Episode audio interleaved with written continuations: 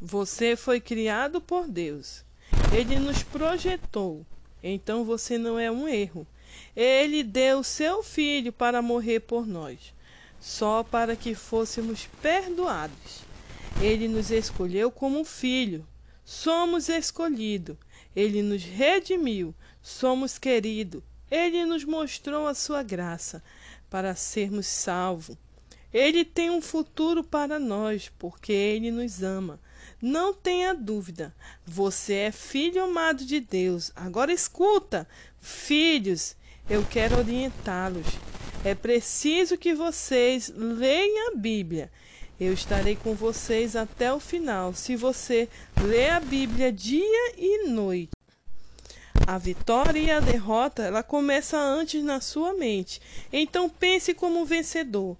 Você vai se sair bem hoje, porque você já acordou na viração do dia, buscando a minha face. Quando seu corpo quiser parar, não dê ouvido.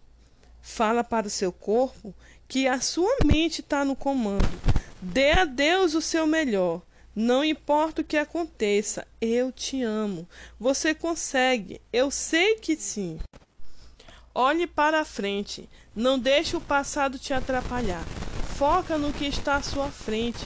Quando entregamos a vida a Deus, Ele nos ajuda, Ele nos perdoa, Ele transforma pessoas ruins em boas, Ele nos leva adiante. Deus tem um plano de prosperidade para você não de dores, planos para te dar esperança no futuro. Corra a corrida da fé, pensa como vencedor.